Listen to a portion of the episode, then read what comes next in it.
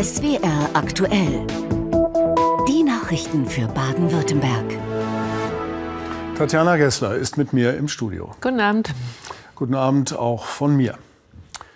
Gut 16 Millionen Katzen gibt es in Deutschland. Katzen sind mit großem Abstand vor Hunden die beliebtesten Haustiere. Viele lassen sie raus, wenn das geht. Dafür gibt es Katzenklappen.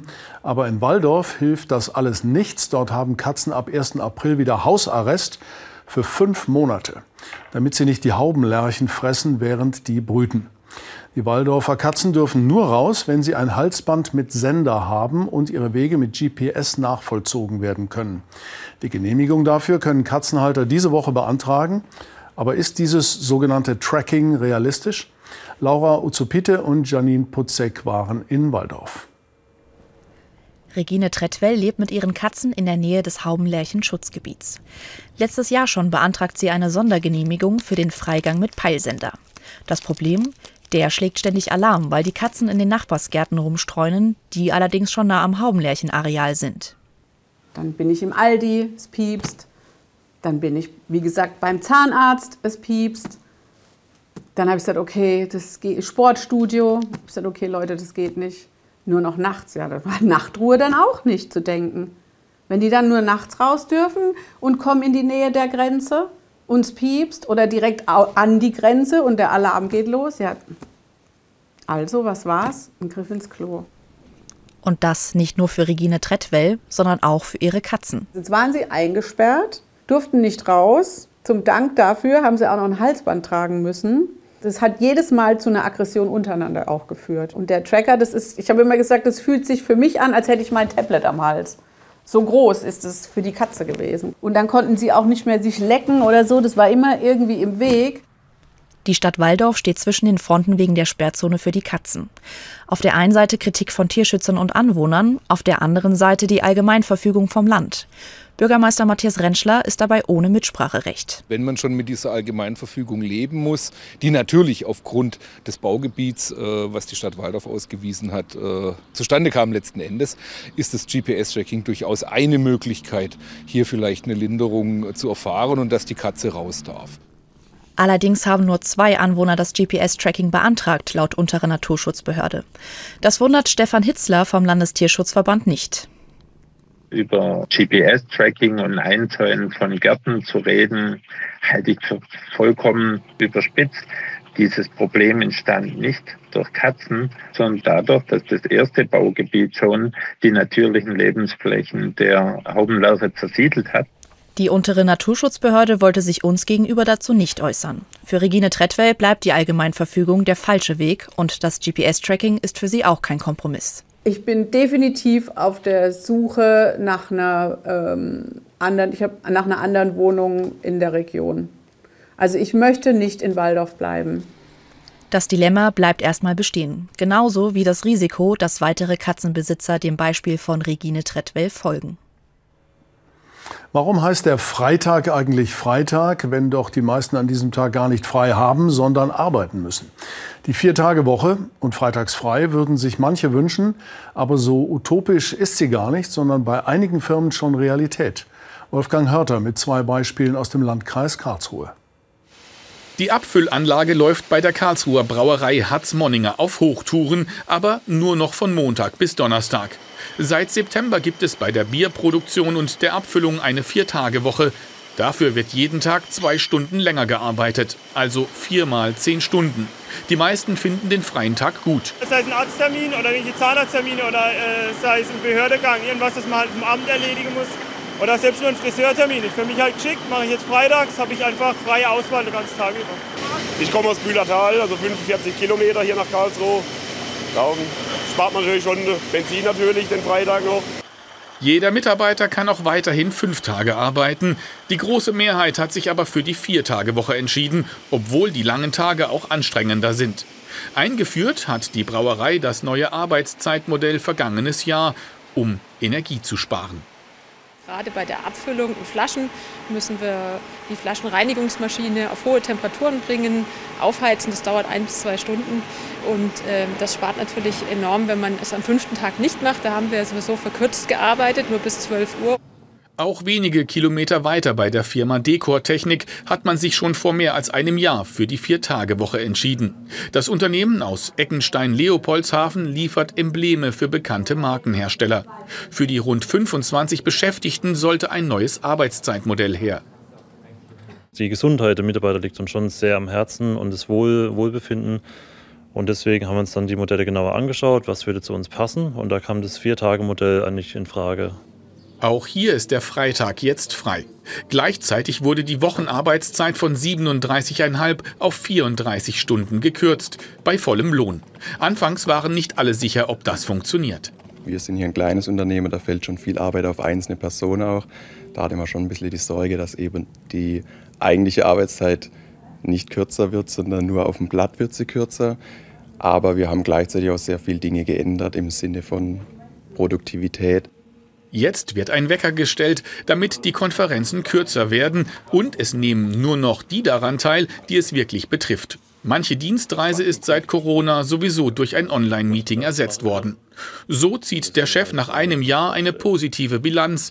Zweistelliges Umsatzwachstum trotz kürzerer Arbeitszeiten. Die Projekte laufen fast schneller sogar, es wird effektiver gearbeitet. Die, die Kunden haben nichts davon gemerkt. Ja, also das ist ja die Hauptsache, dass keine Arbeit liegen bleibt. Und so sind letztlich nicht nur Kunden und Mitarbeiter zufrieden, sondern auch der Chef. Mehr zu diesem Thema sehen Sie um 20.15 Uhr in unserer Sendung zur Sache Baden-Württemberg. Der Mann daneben mir, das ist Mike Kelly, der Name verrät, er ist Brite. Und er hat seinem Leben im Alter von 62 Jahren, wo viele auf der Zielgeraden zur Rente sind, nochmal eine entscheidende Wendung gegeben, indem er aus England nach Königsbach-Stein gezogen ist, das liegt bei Pforzheim. Ein beruflicher Neuanfang, weil der Brexit seine wirtschaftliche Existenz in seiner Heimat zerstört hat. Andreas Faut hat ihn bei seinem Neustart begleitet. Es ist ein neues Kapitel in Mike Kellys Leben. Hier im Enzkreis will der Brite den Brexit vergessen und neu beginnen. Bei einem mittelständischen Unternehmen fängt er als Vertriebsleiter an. Zum Einstieg ein Rundgang mit seinem neuen Chef durch die Produktionshalle. Hier werden Spezialrohre für die Medizintechnik hergestellt. Ein bisschen nervös ist der 62-Jährige zum Start schon. Das ist ein Schritt oder ein Riesenschritt, könnte man sagen. Denn man steigt aus einem Land aus und in ein Fremdland sozusagen. Und äh, ehrlich gesagt wieder neu anfangen. Erstmal ankommen im neuen Büro. Ja, genau, auf die Mappe. Auf die Mappe, ja. ja. Der Brite war mehr als zehn Jahre sein eigener Chef, führte ein Handelsunternehmen in Großbritannien. Doch dann kamen der Brexit und das Aus für seine Firma. Transportkosten, Zölle, alles wurde teurer. Die Kosten Wahnsinnskosten. Die sind vier, fünf, sechsfach gestiegen. Jetzt also ein Neustart in Baden-Württemberg. Die Firma Eugen Geier kannte er schon von früheren Geschäften. Jetzt bietet der Firmenchef ihm die Chance auf einen Neuanfang. Das Alter eher ein Vorteil. Ich meine, 30 Jahre Erfahrung und ein unglaubliches Engagement äh, ist ein ganz großes Plus. Und natürlich bringt Mike Kelly mit seinem äh, angloamerikanischen äh, äh, auch Wissen über die Geschäftsbeziehungen uns ganz andere Möglichkeiten, uns international besser aufzustellen. Mike Kellys Mutter ist Deutsche. Jetzt will sich auch der britische Geschäftsmann hier eine neue Heimat aufbauen. Auch wenn er Großbritannien weiter für ein wunderbares Land hält und vieles vermissen wird, etwa seine beiden erwachsenen Söhne. Meine Freunde und Familie. Sorry. Ich werde natürlich zurück äh, nach England äh, öfters äh, einfach die Kinder besuchen und Familie besuchen. Aber ich schätze, wie es das jetzt so sieht, werde ich jetzt sehr wahrscheinlich hier mich in Deutschland niederlassen. Mike Kelly will daher bald auch einen deutschen Pass beantragen. So soll es sein. Kinder, die fröhlich durch die Gegend rennen, springen, Spaß haben an der Bewegung. In der Realität erleben viele Kinder das aber nicht, weil sie Schmerzen haben in der Hüfte, in den Beinen. Um dem vorzubeugen, gibt es jetzt bundesweit einmalig in Baden-Württemberg das Projekt Ortho Kids, das für Kinder und Jugendliche kostenlose orthopädische Untersuchungen anbietet, damit sie nicht später als Erwachsene wie so viele unter Schmerzen leiden und sogar operiert werden müssen. Barbara Siebert. Das BMX-Rad ist die große Leidenschaft von Johannes Neis aus Winnenden im Rems-Murr-Kreis. Sehr zur Sorge seiner Mutter Petra. Der 13-Jährige sei mitten im Wachstum und solch wilde Sprünge belasten den Rücken. Dazu kommt noch der schwere Schulranzen und manchmal sitzt er bis zu sieben Stunden am Schreibtisch. Man merkt es auf jeden Fall schon, wenn man ziemlich lang sitzt, vor allem wenn die Stühle in der Schule nicht gemütlich sind, dann denkt man sich danach schon mal, jetzt bitte nicht mehr, bitte nicht mehr. Jedes Kind zwischen 10 und 14 Jahren, das gesetzlich krankenversichert ist, kann für das Projekt OrthoKids angemeldet werden. Also mir wäre es wirklich wichtig zu wissen, ähm, ob die Knochen oder ob die äh, Anatomie meines Sohnes in Ordnung ist. Ich höre oft, dass ihm die Beine schmerzen. Ich möchte einfach wissen, muss man da vielleicht mal eine Pause machen? So, hallo, guten Tag. Yvonne Ebel hallo. ist eine von rund 300 Orthopäden, die bei OrthoKids mitmachen. Die Ärztin hat ihre Praxis in Wernau bei Esslingen. Ich achte einfach, ob es Seitverbiegungen gibt in der Wirbelsäule nach rechts oder nach links. Inspektorisch sieht es alles gut aus. Er hat gerade Beinachse hat so ein bisschen Knicksenkfüße. Wir haben bisher einige Kinder rausziehen können mit, ähm, also mit Veränderungen an der Wirbelsäule und an der Beinachse, wo man dann einfach rechtzeitig ähm, Therapien zuführen kann. Und in dem Alter ist ganz wichtig, man kann vieles ohne Operation machen. Das Klinikum Stuttgart hat zusätzlich eine App entwickeln lassen. Mit der kann man sein Kind online beim Arzt anmelden. Trainingsanleitungen, die gut für Rücken, Hüfte und Beine der Kinder sind, bietet sie auch. Aktuell auch ganz wichtiger äh, Bereich das Übergewicht. Wir sehen so viele äh, Kinder und Jugendliche, die wirklich übergewichtig sind, die adipös sind. Und ähm, weshalb wir hier uns äh, nicht nur auf jetzt orthopädische Befunde, sondern eben auch auf die Präventionsberatung ähm, fokussiert haben. In der Praxis in Bernau steht die Diagnose inzwischen fest. So, wir haben den Johannes ja jetzt untersucht. Ich habe gesehen, die Wirbelsäule ist komplett gerade, die Beinachse ist gerade. Er hat so ein bisschen Knicksenkfüße. Die tun ihm aber im Moment äh, nicht weh, deswegen würde ich die beobachten. Bin ich froh. Das Angebot gilt noch bis Ende des Jahres, dann wird wissenschaftlich ausgewertet. Denn solche orthopädischen Vorsorgeuntersuchungen für Kinder und Jugendliche wie Johannes Neis sollen bald schon Regelangebote werden. Wir wollen jetzt über eine weitere orthopädische Hilfe berichten, das sogenannte Exoskelett. Das ist eine Art Stehhilfe für Chirurgen und Chirurginnen während stundenlanger Arbeit im Operationssaal, meist in leicht gebückter Haltung. Das ist sehr anstrengend. Das Exoskelett kam jetzt in Tübingen während einer OP erstmals zum Einsatz. Erfunden haben es zwei Frauen in ihrer Medizintechnikfirma in Wannweil nach jahrelanger Tüftelei. Sonja Legisa. Eine Tumor-OP an der Tübinger Frauenklinik. Heute operiert Bernhard Krämer mit Hilfe eines Exoskeletts. Unter seinem sterilen Kittel versteckt sich ein Tragegurt, der seine Brust und seinen Rücken stützt. Die Zeiten, wo Ärzte sich krümmen mussten, wie dieser Kollege, sind mit dem neuen Haltesystem vorbei. Und dann kann man sich vorstellen, dass wenn eine OP sechs, acht Stunden dauert, entsprechend abends dann, und das merken wir in unserem täglichen Beruf, wir entsprechend abends dann natürlich auch Schulter-, Arm- oder Rückenprobleme haben. Vor allem natürlich mit zunehmender Dauer über die Jahre. Sabrina Hellstern und Claudia Soda haben das Haltesystem erfunden. Für ihren Traum kündigten sie ihre Festanstellungen in der Medizintechnik. Sie nahmen einen Kredit auf und gründeten ein Start-up trotz Familie und kleiner Kinder. Innerhalb von sechs Jahren haben sie das Exoskelett zur Marktreife gebracht. Ein harter Weg in einer Branche, die von Männern dominiert ist. Ich weiß noch, am Anfang haben wir mit dem Akkuschrauber die Seitenverstellungen hochschrauben müssen während der laufenden OP. Und dann kamen so Sprüche wie, ah, da kommt Jugend forscht oder so. Da muss man einfach ein dickes Fell haben. Die beiden bewiesen Durchhaltevermögen. Jeder Prototyp wurde im OP getestet. Sie sind sich sicher, ihr Exoskelett wird unbedingt gebraucht. Denn bisher standen bei neuen Innovationen die Patienten im Mittelpunkt. An die Chirurgen dachte keiner. Die Chirurgen sind direkt persönlich auf mich zugekommen, haben mir eben ihre Not geschildert, dass sie stundenlang über Schmerzen in teils schrägen Zwangshaltungen aushalten müssen, dass ja 40 Prozent eben Schmerzmittel einnehmen.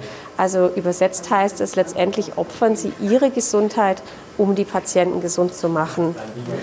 Für ihre Idee erhielten die beiden Frauen den Gründerpreis Baden-Württemberg. Ihr nächstes Ziel, das Exoskelett in jedem Krankenhaus bei jeder OP. So, weiter geht's jetzt mit den Kurznachrichten und Tatjana Gessler. Ab Mitte kommender Woche am 1. März sollen alle Corona-Verordnungen des Landes Baden-Württemberg enden. Das hat das Landesgesundheitsministerium in Stuttgart mitgeteilt. Demnach fällt dann die Maskenpflicht in Pflegeeinrichtungen und Krankenhäusern weg, allerdings vorerst nur für Personalbewohner und Patienten. Auch die offizielle Vorgabe, sich bei einem positiven Corona-Test abzusondern, gibt es dann nicht mehr. Seit Beginn der Pandemie hatte das Land 70 Verordnungen erlassen. Die Arbeitgeberseite hat im Tarifstreit im öffentlichen Dienst ein Angebot vorgelegt. Innenministerin Faeser zufolge umfasst es unter anderem eine Entgelterhöhung von insgesamt 5 Prozent in zwei Schritten und eine Einmalzahlung in Höhe von insgesamt 2.500 Euro. Die Gewerkschaften lehnten das Angebot umgehend als unzureichend ab und kündigten weitere Warnstreiks an. Der Stuttgarter Autobau Mercedes-Benz setzt bei Navigationsdiensten künftig auf Google. Wie der Konzern in Kalifornien mitteilte, hat er mit dem US-Internetdienstleister eine Partnerschaft vereinbart. Man wolle weiterhin der Architekt der eigenen Software sein. So stellt Mercedes-Vorstand Ola Kelenius das neue eigene Betriebssystem MBOS vor. Ziel ist es wohl, die Abhängigkeit von anderen etwas zu verringern und ein Alleinstellungsmerkmal zu behalten. Wir wollen MBOS nutzen, um das Markenversprechen einhalten zu können, um damit eine neue Stufe des digitalen Autoerlebnisses zu erreichen, sowohl auf Produktebene als auch für das ganze Unternehmen. Ein Alleingang soll es nicht werden. Dafür hätten andere zu viel Wissensvorsprung. Für die Navigation greift Mercedes auf Daten von Google zurück. Außerdem kommt deren Video-App YouTube ins Auto. Über die Lizenzkosten schweigt der Autobauer. Laut Handelsblatt gehen Branchenkreise davon aus, dass die Stuttgarter einen mittleren zweistelligen Millionenbetrag pro Jahr an Google überweisen könnten. Schafft man es, fahrzeugspezifische Dienste äh, zu identifizieren, die einen Mehrwert für den äh, Autofahrer bringen? Äh, das alles wird darüber entscheiden, ob äh, die Strategie richtig äh, war. In knapp zwei Jahren sollen die ersten Modelle mit neuem Betriebssystem vom Band gehen. Die Stadt Pforzheim gedenkt heute der Opfer des alliierten Luftangriffs vor 78 Jahren. Mehr als 17.000 Menschen waren am 23. Februar 1945 ums Leben gekommen. Der traditionelle Auftakt des Gedenktags fand am Nachmittag auf dem Hauptfriedhof in Pforzheim statt. Bundestagsvizepräsidentin Ösus und Oberbürgermeister Boch appellierten daran, sich gegen Hass und Hetze einzusetzen und für demokratische und freiheitliche Werte einzustehen. Wie in den vergangenen Jahren wollen Rechtsextreme eine Fackelmahnwache abhalten. Die Initiative gegen Rechts versammelte sich um 17 Uhr zu einer Gegendemo in der Innenstadt. Um 19.50 Uhr, dem Zeitpunkt des Bombardements vor 78 Jahren, sollen in der ganzen Stadt Kirchenglocken läuten. Insekten gehören zur Ernährung selbstverständlich dazu, wirklich, wenn auch noch nicht bei uns, aber für rund zwei Milliarden Menschen weltweit. Ein Flammkuchen mit Mehlwürmern oder ein Salat mit Heuschrecken. Bei uns sind Insekten als Nahrungsmittel erlaubt, am Stück oder als Pulver, zum Beispiel Mehlwürmer, Hausgrillen, Heuschrecken in Schokolade, aber sie finden sich noch ganz selten in unserem Essen. Dabei sind sie eine gute Eiweißquelle und vielfältig verwertbar. Vanessa Sieg. Wir werden starten mit einem Insektenburger. In das Patty verarbeiten wir Mehlwurmmehl. Ein besonderer Kochkurs in Schwetzingen. Zubereitet wird ein Menü mit essbaren Insekten. Das ist eine gute Alternative. Ist proteinreich, eiweißreich, super. Schon seit über zehn Jahren werden in dieser Kochschule Kreationen mit Insekten ausprobiert. Insektenburger, Flammkuchen mit Grillen und auch Spaghetti mit Mehlwurmtopping. Auch an der Universität Hohenheim weiß man, Insekten gelten als die Proteinquelle der Zukunft. In den kleinen Tieren steckt aber noch viel mehr. Dann haben sie in der Regel sehr hohe Gehalte an Eisen und Zink und in der Regel auch äh, ziemlich gute Gehalte an verschiedenen B-Vitaminen, die sie vielleicht über eine rein pflanzliche Ernährung nicht bekommen würden. Insekten bringen im Vergleich zu anderen Tieren wie beispielsweise Kühen viele Vorteile mit sich. In der Aufzucht brauchen sie weniger Platz und weniger Wasser. Sie verwerten ihr Futter besser und können nahezu komplett, also fast ohne Anfallen der Abfälle gegessen werden. Es wird natürlich von allen Seiten gesagt, Insekten sind das Nahrungsmittel der Zukunft, einfach wegen Nachhaltigkeit und so ökologischen Fußabdruck, der eben so gering ausfällt die Frage ist, kann man bei aller Rationalität eben die emotionale Komponente äh, damit ausschalten. Kopf aus und einfach mal probieren ist daher das Motto von Frank Seidel. In seiner Salatbar in Ludwigsburg gibt es essbare Insekten schon seit knapp acht Jahren als Topping. Wir haben auch Kunden verloren. Also es kamen auch welche rein und sagten, ich komme hier nicht mehr rein, solange das hier ähm, präsentiert wird. Die haben Angst, das krabbelt auf ihren Salat, aber die sind ja alle gefriergetrocknet und tot. Heuschrecken, Mehlwürmer und Co. schmecken auf dem Salat für viele wie knusprige Croutons mit leicht nussigem Aroma.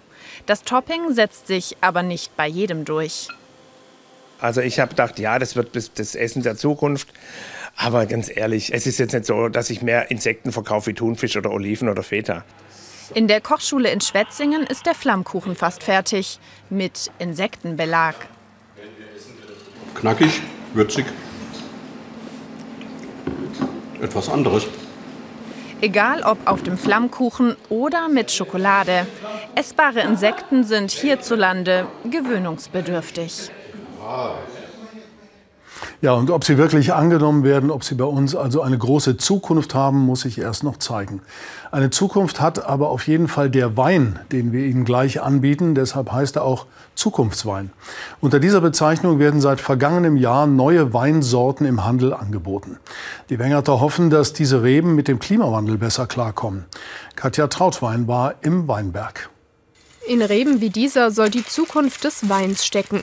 Aus ihren Trauben macht Winzerin Barbara Singer im Remstal einen der sogenannten Zukunftsweine. Früher standen hier nur Trollinge Reben, doch die kämen immer schlechter mit dem Wetter zurecht. Die Zukunftssorten, Kreuzungen aus Wildreben und Edelreben, seien mit ihrer Pilzresistenz besser gerüstet. Und Barbara Singer braucht für diese Reben viel weniger Spritzmittel. Bei klassischen Rebsorten hat man bis zu zehn Spritzungen pro Jahr.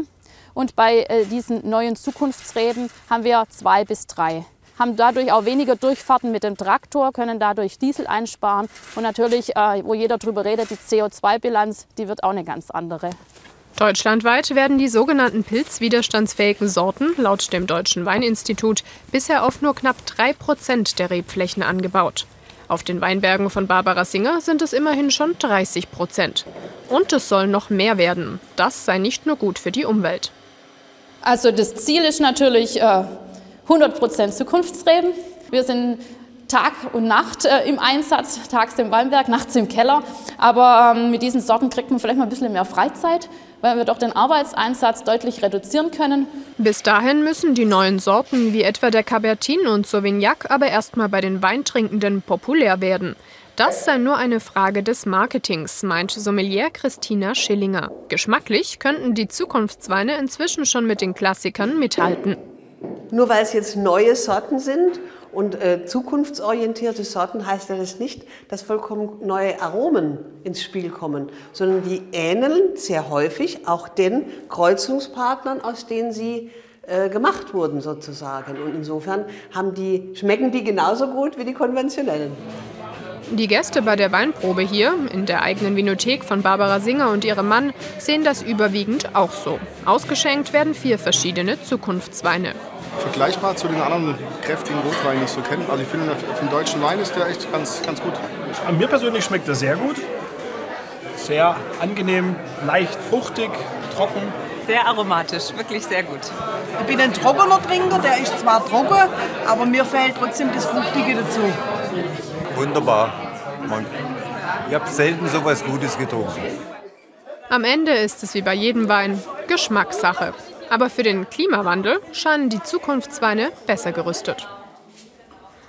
Sie sehen hier ein buntes Verdienstkreuz, ein kleiner Scherz, eine Art Vorgeschmack auf die bevorstehende Verleihung des echten Bundesverdienstkreuzes an Samuel Fleiner aus Wiesenbach im Odenwald. Dort ist der Aktionskünstler seit Jahrzehnten aktiv und sorgt bundesweit mit spektakulären Aktionen und Ausstellungen für Aufsehen. Auf schräge Art, wie es sich für einen Aktionskünstler gehört. Eberhard Reuss. Kunst kann Dinge in Bewegung bringen. Davon ist Samuel Fleiner überzeugt und beweist das seit drei Jahrzehnten. Bei einem Containerballett hat er das Liebeswerben von Gabelstaplern inszeniert. Und auch Bagger tanzten nach seinem Kommando. Wenn Leute ein Baggerballett gesehen haben, dann bekommen sie auch ein Gefühl dafür, wie kunstvoll diese Baggerfahrer mit ihren Maschinen umgehen und erleben Baustellen als choreografiert. Koch hat er gelernt, Landschaftsarchitektur studiert und als Aktionskünstler seine Berufung gefunden. Wie hier beim Konzert für Holzmaschinen. Und sogar für Straßenbahnen hat er eine Sinfonie komponiert. Mir geht es darum, Leute, die eigentlich kunstfern sind, einzubinden in künstlerische Prozesse und sie sozusagen fit zu machen für die zeitgenössische Kunst.